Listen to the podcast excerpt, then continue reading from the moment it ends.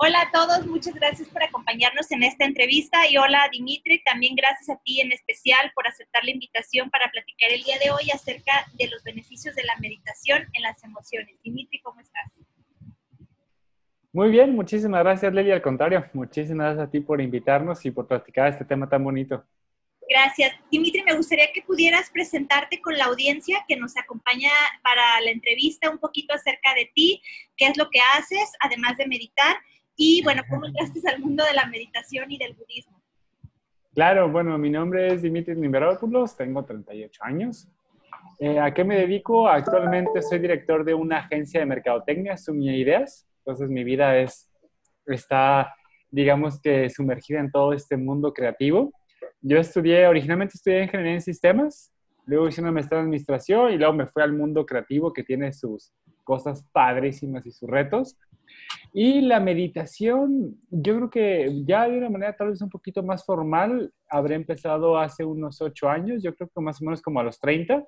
Eh, justamente creo que empecé a hacer una práctica formal cuando llegué al centro Kamlumpa, pero yo creo que desde los 20 algo me decía y según yo meditaba solo, me subía a una silla y me ponía a meditar. Entonces es algo como, yo creo que hay niños que les gusta el fútbol, otros niños les gusta ver películas, otros jugar videojuegos a mí creo que desde chico siempre me gustó la, la idea de meditar.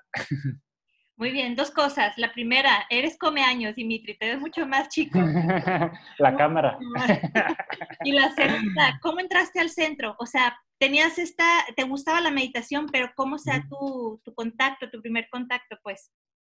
Claro, yo vivía, eh, digamos que a mis 30 vivía yo con otros dos amigos y meditaba yo solo, bueno, o creía que meditaba o hacía mis esfuerzos de meditación.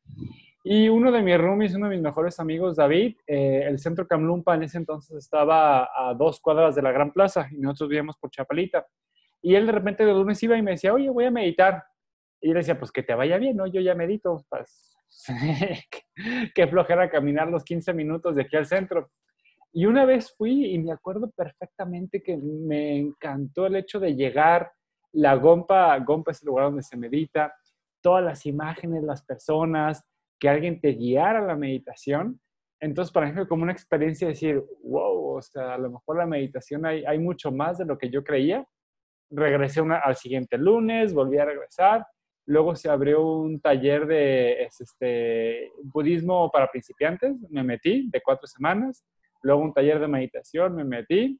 Luego se abrió otro curso de budismo en pocas palabras, que es un curso que dura un año y bueno, ya sí llevo ya ocho años. Y ahora tú guías las meditaciones de los lunes, que es como nos conocimos.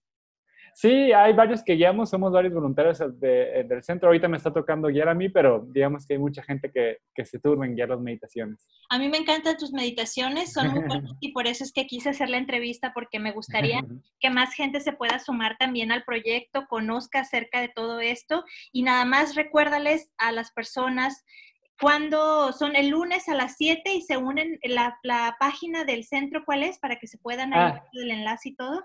Claro, las meditaciones no tienen costo. Ahorita son todos los lunes a las 7 de la noche. Eh, la página de Facebook pueden buscarlo Centro Camlumpa. ¿Cómo se escribe Camlumpa? Es de kilo H-A-M-L-U-N-G-P-A. Entonces, si ponen así en Facebook Centro Camlumpa, ya les va a aparecer. Ahí preguntan por las meditaciones y les mandan el link del Zoom y el password. Y de nuevo, no tienen costo. Si alguien quiere aportar, es completamente bienvenido, pero no tienen costo. También el jueves a las 10 de la mañana se están dando meditaciones Zoom. Y el sábado estamos dando meditaciones en el centro y por Zoom también. Eh, de nuevo, todas igual, no tienen ningún costo. Si hay alguna aportación que se quiera hacer, fantástico, ¿no? Pero no, no, no, nada es obligatorio. Súper bien, muchas gracias. Ahora sí entramos de lleno con el tema que serían los beneficios, de la, eh, beneficios emocionales por parte de la meditación. ¿Cuáles crees que serían? a lo mejor son muchos, de alguna forma, o por qué es bueno meditar, vamos a ponerlo de una forma bien práctica, ¿por qué es bueno para nuestras emociones, para nuestro corazón, poéticamente y, también literal, en la forma literal, por qué es bueno para nosotros meditar? Claro, eh, esa es una súper bonita pregunta, Lili.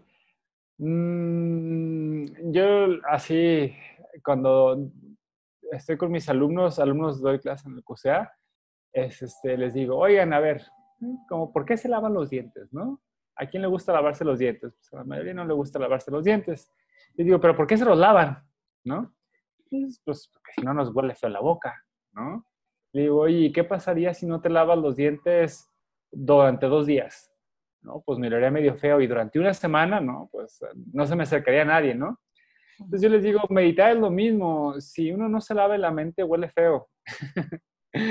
Entonces, hay dos razones, ¿no? Realmente los humanos sentimos un rango de emociones muy grandes y conforme vamos creciendo, me refiero a partir de los siete años, creo que cada vez más emociones más difíciles van llegando a nosotros, ¿no? A lo mejor emociones de tristeza, de depresión, ansiedad, enojo, mucho enojo, frustración, eh, no llegó el príncipe azul, la vida no me dio lo que tenía, me vio mal mi jefe. Entonces, todas esas emociones realmente nunca nos han enseñado cómo trabajar con ellas.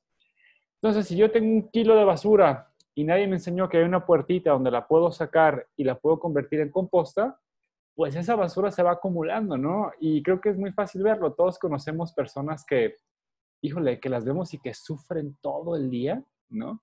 Y a lo mejor hay otras personas que nos ven y nosotros dicen, ay, ese sufre todo el día, ¿no? Entonces, realmente la respuesta, sí, la más pura y la más sencilla que yo podría decir es, hay dos causas muy importantes para meditar. Uno es la meditación es realmente un camino que te ayuda a encontrar la felicidad. Y dos, que creo que es todavía mucho más importante, eh, yo digo, uno no puede dar lo que no tiene, ¿no? Entonces, si tú llegas a tu casa enojado, vas a dar enojo. Si tú llegas a tu casa triste, vas a dar tristeza. Eh, si tú meditas y consigues paz y felicidad, lo que vas a compartir es paz y felicidad. Entonces, ya sea que uno medite por querer uno estar mejor, pero sobre todo creo que uno debe de meditar para poder estar bien, para ayudar a los, más a los demás. Dimitri, esto que nos acabas de explicar también nos lo has comentado con otras palabras en las meditaciones de los lunes, pero te voy a, te voy a hacer la pregunta con un caso práctico. Bueno, a lo que entiendo, la meditación nos ayuda a este proceso de aprender a gestionar o regular nuestras emociones, ¿correcto? Que deberíamos, creo yo, en teoría, haberlo aprendido desde que estábamos pequeños, sin embargo, muchas veces pues no es así. ¿Qué pasa? O sea, ¿cómo hacerlo ya en la práctica? Me acuerdo mucho que en una ocasión tú nos pusiste el ejemplo de que mi carro no, no prendió al principio, tuvo un desperfecto y que luego me, ah, no, antes de eso me pegué en la punta del dedo chiquito del pie, no tenía luz, mi carro no prendió, un montón de cosas, calamidades al por mayor en la mañana, ¿no?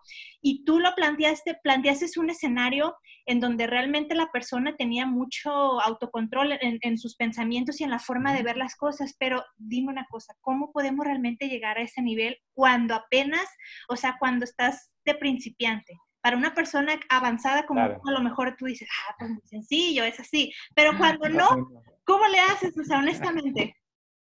No, no, primero no, no, no soy nada avanzado. Es, este, hay, hay personas que en verdad son avanzadas, no, para nada me considero avanzado. Eh, me gustaría poderte responder de dos maneras, Lili. Lo primero es, eh, si yo, imagínate que te pregunto, ¿no? Y te dijera, oye, ¿normalmente corres? ¿Es algo que haces normalmente correr o no? Sí, sí, sí, hago ejercicio.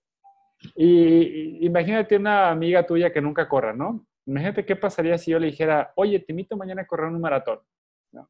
Y le invito y la saco a correr. ¿Qué va a pasar en el kilómetro número dos? Ya va a estar bien bofeada. Claro, entonces lo mismo, la paz mental y la felicidad se pueden lograr, no hay ninguna duda, pero no de la noche a la mañana. Si una persona no ha practicado, es como si yo me pongo a hacer mil sentadillas, voy a hacer 200 y me voy a lastimar. Lo mismo con la meditación, sí se puede llegar a la paz, pero eh, es un camino gradual, no es poco a poquito. Y el, ya intentando responder más específico, el cómo ayuda, la meditar nos enseña algo muy importante eh, que es aceptar la realidad como es, ¿no? Muchas de nuestras frustraciones del día a día vienen porque la vida no es como yo quiero, o la vida no es como mi mamá me dijo, o como mi papá me dijo, o como las películas que veo. Y la meditación hay una serie de ejercicios que si gustas podemos hablar de ellos. Por favor. Pero sí, donde la meditación te enseña mucho a ver lo que es y a darte cuenta de que en la vida hay experiencias difíciles, fáciles, y es inevitable que las experimentemos todas. Entonces, en lugar de frustrarnos, aprendemos a simplemente estar con las experiencias y a que son parte de, ¿no? También la meditación nos enseña algo bien bonito y es a diferenciar la realidad de nuestros pensamientos. Yo a lo mejor eh, veo un gato y digo animal malo. Entonces ya automáticamente convierto a todos los gatos en seres malvados de la naturaleza. Y la realidad, un gato no es bueno ni es malo. Yo tengo una idea sobre si es bueno o si es malo, ¿no? Lo mismo con una persona. Puedo ver una persona y decir, ay, es que esa persona es un ratero. O es una mala persona. Y creo que porque para mí yo lo etiqueto como mala persona, debe ser mala para todo el mundo. Pero luego platico con muchísima gente y resulta que no es malo. Mi idea que yo tenía me hacía verlo como malo. Entonces aprendemos que los pensamientos son como lentes que nos ponemos. Si yo me pongo un lente amarillo, todo se ve amarillo, ¿no? Si yo tengo el lente del enojo, todos son malos. Si yo tengo el lente de la tristeza, todo es negativo, ¿no?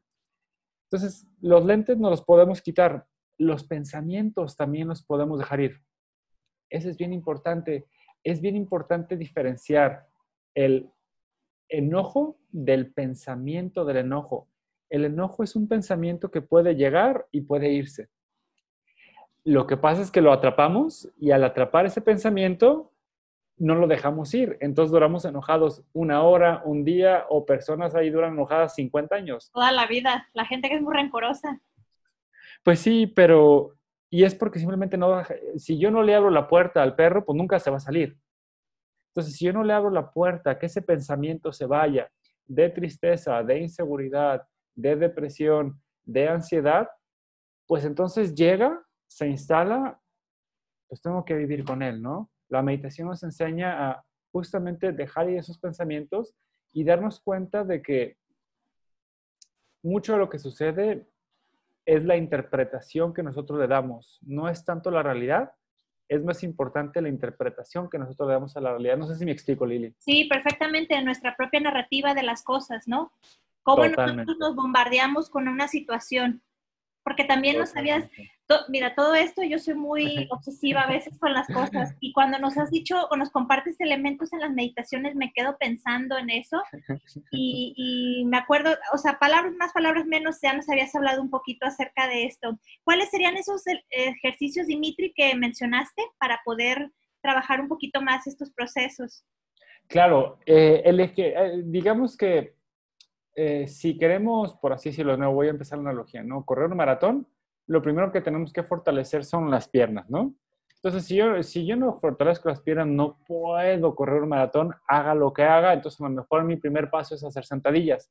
Ojo, hacer sentadillas no es correr un maratón, pero necesito hacer sentadillas para poder correr un maratón. Entonces, lo que te voy a compartir, Lili, es, es el primer paso para fortalecer la mente. Es una práctica que se llama concentración unipuntual o shamatha. ¿Qué es lo que hacemos? Cerramos los ojos o los dejamos abiertos y enfocamos toda la atención en la punta de la nariz, justamente en esta parte, en las sensaciones físicas. ¿Qué va a suceder? Inmediatamente la mente se va a querer ir, ¿no? Yo tengo mi atención aquí y voy a pensar en la música que está allá, en el pendiente. Entonces, yo siempre intento visualizar la mente como si fuera un globito y está aquí, ¿no? Cuando está aquí, siento físicamente inhalar y exhalar. Y cuando la mente se va al pasado, ¡pum!, está atrás de mí, pensando en la persona que me hizo daño, en lo que pasó. Cuando estoy preocupado, ¡pum!, se va hacia adelante, ¿no? Estoy pensando en la cena, en qué tengo que hacer. Cuando me duele la espalda, ¡pum!, mi mente se va al hombro y está percibiendo el dolor del hombro. Entonces, nos vamos a dar cuenta que la mente le cuesta muchísimo trabajo estar en un punto. ¿Por qué es importante esto? De nuevo, imagínense que ustedes tienen la oportunidad de ser felices. Aquí está el globito de la felicidad, ¿no? Lo agarran y se lo comen. Y dos segundos después, la mente se fue a otra cosa. Pues el globito de la felicidad se va a escapar. Entonces, no podemos mantener la felicidad, no podemos mantener la paz, porque la mente perdió la capacidad de concentrarse. Está todo el día de un lado hacia otro. ¿Qué hacemos? Aprendemos a que la mente esté donde nosotros queremos que esté, ¿no? De esta manera, si mi pareja me gritó o cualquier cosa y yo estoy enojado, digo, a ver, mi mente puede estar en el enojo que siento hacia ella o él, o mi mente puede estar en disfrutar de lavar los platos. ¿Qué escojo? Lavar los platos me dura dos segundos y se va mi mente otra vez, ¿no? La regreso otra vez. A ver, déjame lavar los platos. Al ratito me enojo, ¿no? Pero ya después de 10 minutos de haber lavado los platos, ¿ya qué pasó con mi enojo? Como a mi enojo no le di energía, la atención es energía. Sí. Entonces, si yo no le doy atención a mi enojo, se desinfla. Y después de 10 minutos ya se me olvidó que estaba enojado, qué maravilla, todo por haber lavado los platos con completa atención, ¿no? O tal vez no va a ser una respuesta tan impulsiva, va a ser una, respuesta a la justa medida, porque también a veces explotamos y no era para tanto, o con gente que no tiene nada que ver.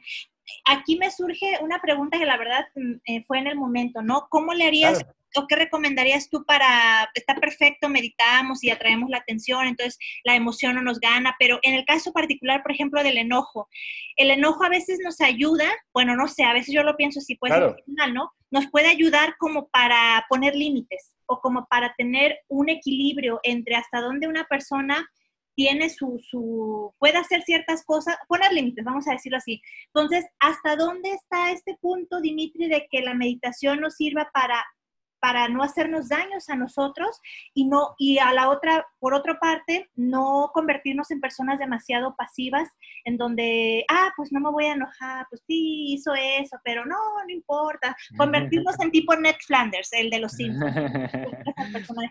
O tú crees que eso no sucede no para nada eh, la siempre empezando con tu primera pregunta no todo hay un antídoto no para dejar el enojo ocupas aplicar su antídoto, que es el opuesto. El opuesto del enojo es la paciencia. La paciencia nada tiene que ver con la pasividad. La pasividad y la paciencia son dos cosas diferentes.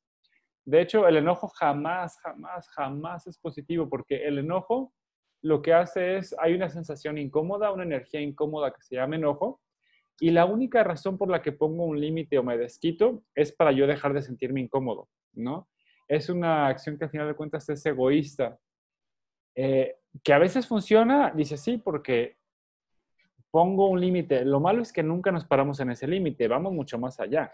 No solamente le decimos a la persona no me regañes, sino le decimos que eres un tonto, eres esto, eres el otro. Entonces, el enojo eh, tiene una acción positiva y 59 mil negativas, porque ya creamos muchas cosas negativas.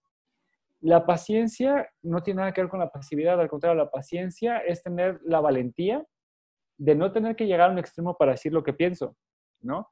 Es muy fácil decir a la otra persona cuando uno está enojado sus verdades, lo que yo creo que son sus verdades. Pero realmente ese no es un acto de valentía, ese es un acto donde yo ya no aguanto más y me estoy descargando. Es muy difícil, o se requiere mucha valentía el expresar lo que yo estoy pensando de una manera que sea amorosa. Yo puedo ser como los papás, los papás pueden ser perfectamente amorosos y firmes. El ser amoroso no tiene que ser todo amor.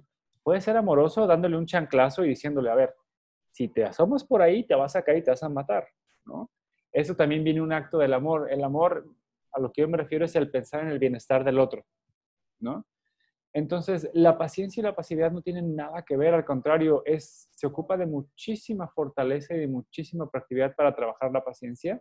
Y ahí es donde la meditación ayuda un montón, porque cuando la mente cada dos segundos se va y la tengo que regresar, y la tengo que regresar, híjole, tarde o temprano se desarrolla algo que se llama paciencia.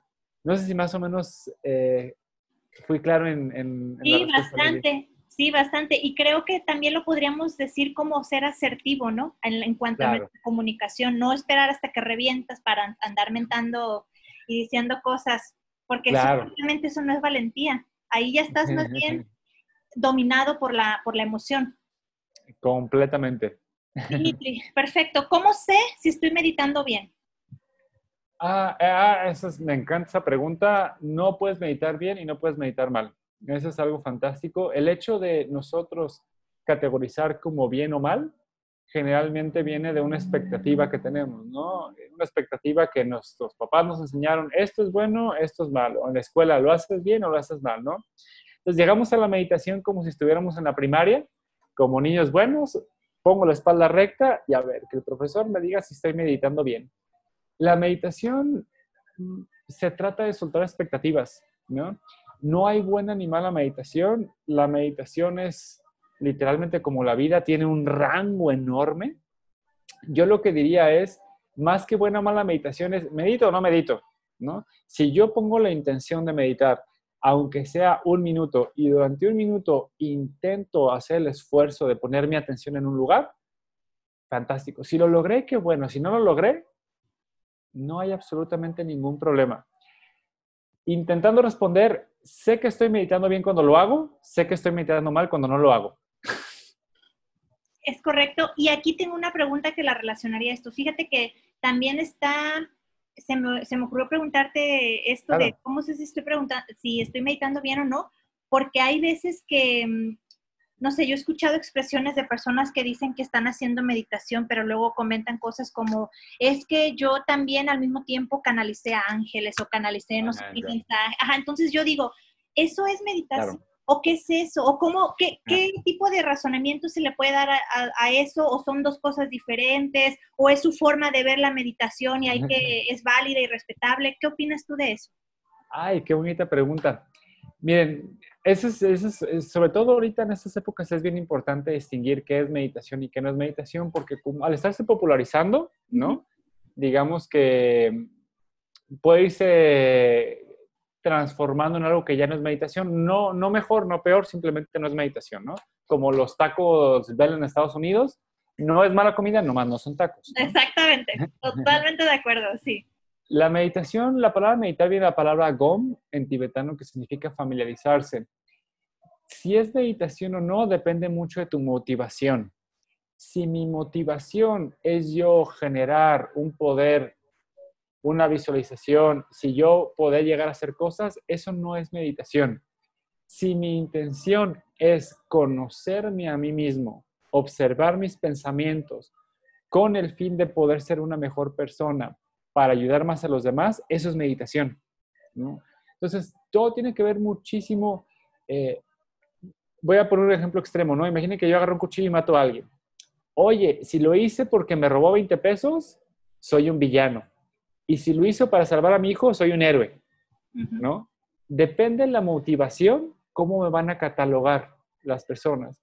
Entonces, si yo estoy meditando porque quiero familiarizarme con mi mente, quiero familiarizarme con quién soy, quiero comprender mis patrones, tanto los virtuosos como los no virtuosos, y tengo el deseo de realmente trabajar en mí para poder ayudar más a las personas, eso es meditación. Si yo combino a ángeles, etcétera, etcétera, para nada no es ni mejor ni peor.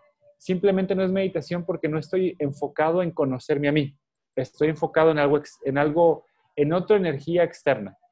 No sé si me explico. Sí, perfectamente, perfectamente. Y como es un tema que está muy de moda ahorita, por eso también te quise preguntar, porque creo que sí existe esa confusión.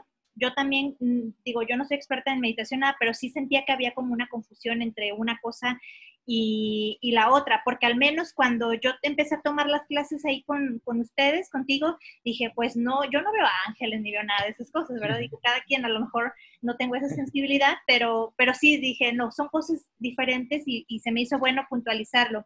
También quiero preguntarte en cuanto a la situación de las, de las emociones y la meditación. ¿Calmar la mente es lo mismo que meditar o no? Ah, mira, qué bonita pregunta. No, definitivamente no. De nuevo, meditar. La meditación no siempre es fácil. ¿Por qué? Porque meditar significa voltear a ver nuestra propia mente y ver nuestra propia mente a veces nos agita, porque cuando yo me descubro a mí mismo, me doy cuenta de que tengo pensamientos nada virtuosos, ¿no? De que soy envidioso, de que me deprimo, de que hago esto.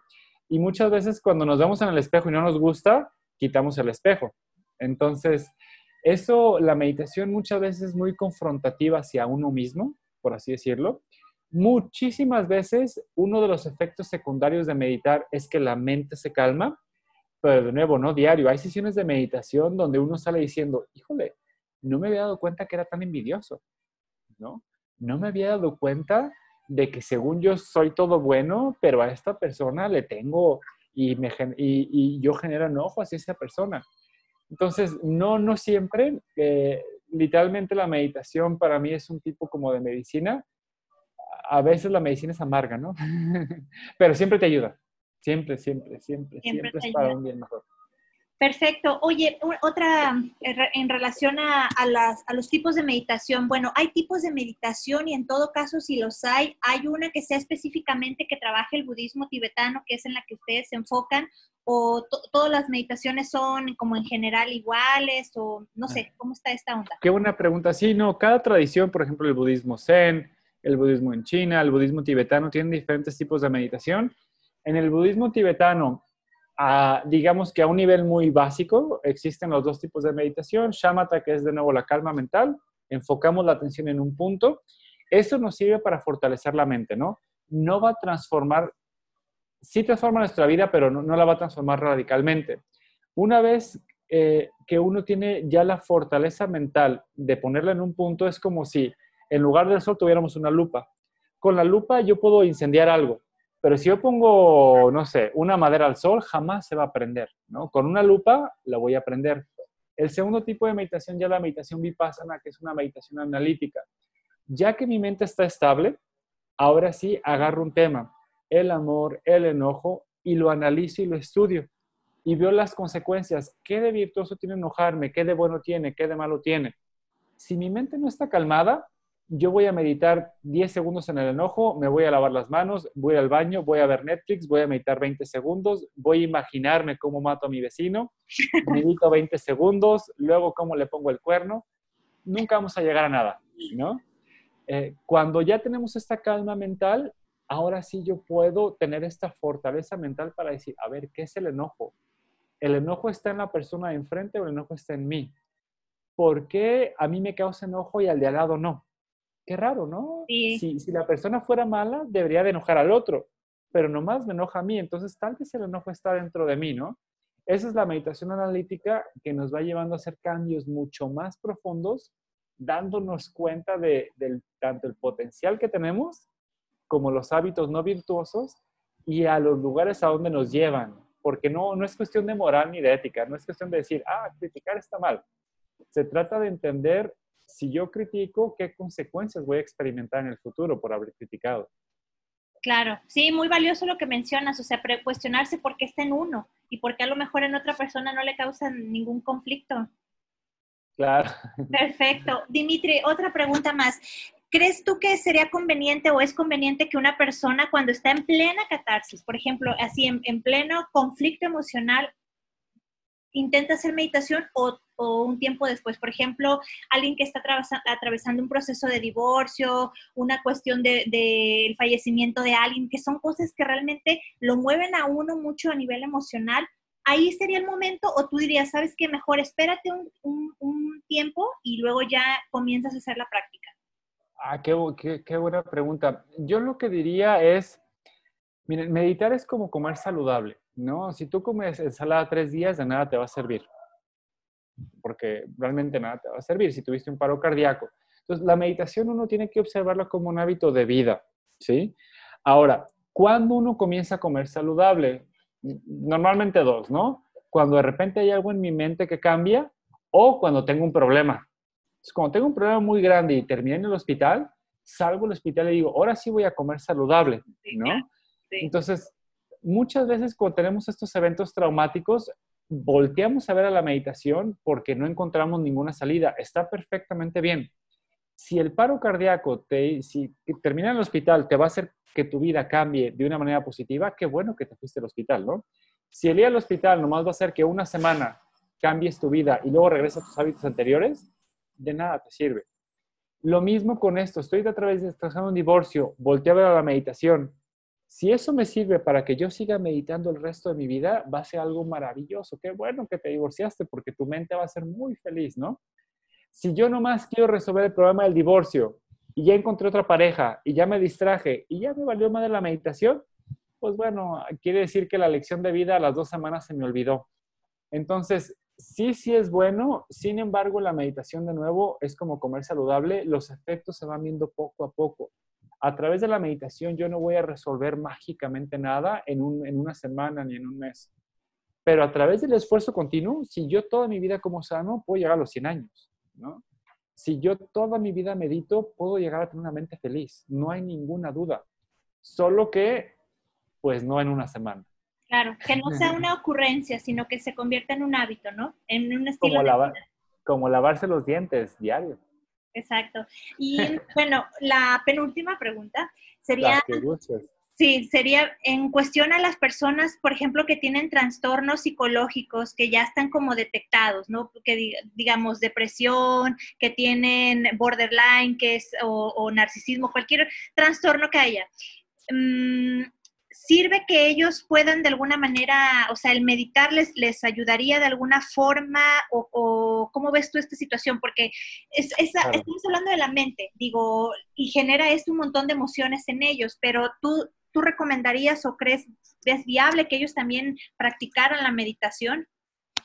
Eh, cuando alguien ya tiene un problema más serio, la primera recomendación es un especialista, ¿no? Definitivamente psicólogo, psiquiatra, médico porque ya, ya es un problema muy grave y muy agudo, ¿no? De nuevo, cuando a mí me da el infarto, no me voy a comer una lechuga a los dos minutos, tengo que irme al hospital. Una vez que salgo del hospital, por supuesto que voy a comer lechuga, pero no voy a estar en medio del paro cardíaco pidiendo la lechuga. Sí. Es este, sí, cuando ya es un, un, padecimiento más fuerte, lo que yo he escuchado a los maestros es decir, ¿saben qué? A esta persona, si tiene un trastorno mental más fuerte, sí hay que tratarlo, ¿no? Y una vez, la meditación puede ser parte del tratamiento, pero no excluye el tratamiento. No es que puedes decir, ah, ya medito y voy a dejar de ser bipolar. No, eh, para nada. La meditación te va a llevar a un estado feliz, pero es como el abono para un árbol. El árbol tiene que tener buenas raíces, ¿no? Si el árbol no tiene buenas raíces, por más abono que le eches, no va a suceder. Por eso es tan bonito el poder meditar porque significa que nuestra mente tiene un cierto nivel de salud. Si la mente no tiene un cierto nivel de salud, no puede meditar. Como las personas que están muy enfermas, no pueden hacer ejercicio. Entonces, antes de hacer ejercicio, tienes que tener cierto nivel físico para poder comenzar a hacer ejercicio. Entonces, no todo, o sea, mi respuesta sería, lo, de nuevo, lo que he escuchado es, sí se puede complementar, pero sí es importante un especialista. Qué buena, qué buena esta reflexión final de que tiene que tener un cierto nivel de salud antes de poder hacerlo de manera satisfactoria, ¿no? Me parece muy buena. Dimitri, pues de mi parte, yo hasta aquí tengo las preguntas, nada más quisiera, em, no sé, ¿tú tienes alguna cosa más que quisieras agregar que a lo mejor a mí se me haya escapado, consideres importante, por favor? Sí, claro, yo creo que una parte muy, muy, muy importante, la meditación no tiene religión ni tiene fe, ¿no? Cualquier meditación es, es, es eh, es válida, ¿no?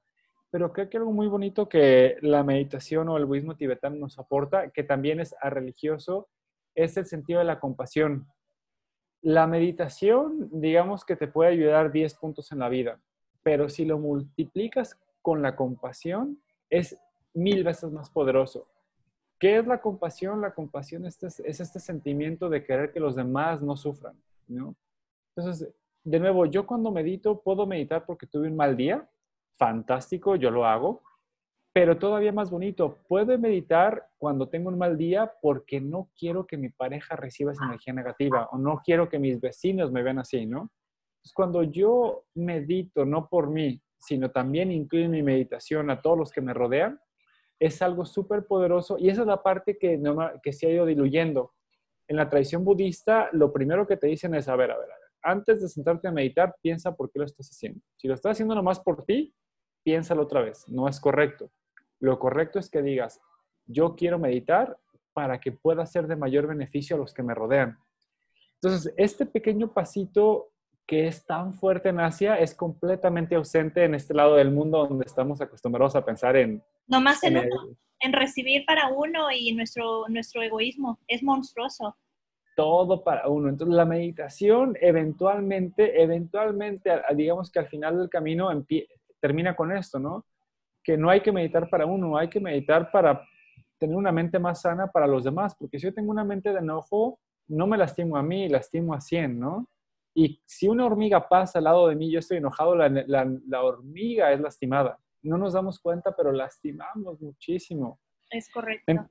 Entonces, siempre tener muy presente que eh, aún antes de la meditación, la compasión y el amor son fundamentales. Sin eso, por más que yo medite, voy a tener un progreso hasta aquí. Si yo antes de meditar reflexiono sobre este amor y la compasión y mi meditación viene desde este sentimiento, no hay límite. O sea, el límite es la felicidad total, ¿no? Eso a mí me queda completamente claro. Entonces, nomás sería eso, eh, combinarlo con lo más importante en la meditación, no es hacerlo bien o mal, es hacerlo diario. ¿Cuánto es el mínimo tiempo? Un minuto al día. Eh, les digo, miren, cuando vayan al baño, terminen de hacer el baño y quédense un minuto, ¿no? En el baño nadie te molesta, entonces siempre hay espacio para meditar. Todos vamos al baño una vez al día o si no, una vez cada dos días. Y eh, finalmente agradecerte a ti por, esta, por este espacio, Lili. Muchas, muchas, muchas gracias. Muchas gracias por acompañarnos y muchísimas gracias por porque intentas compartir esto justamente para que más personas lo conozcan. No tiene que ser budismo tibetano, puede ser cualquier tipo de meditación. Lo importante es trabajar el buen corazón. Al contrario, gracias a ti, Dimitri. Yo soy su fan ya del centro y también de las meditaciones. Procuro de verdad no perdérmelas los lunes a las 7 y espero que con esto más gente también se pueda sumar porque realmente sí es muy beneficioso para nosotros y para, para las demás personas que por eso decidí también hacer la entrevista. Muchas gracias, seguimos en contacto y te mando un fuerte abrazo. Fuerte abrazo, Lili, que estés muy bien. Bye.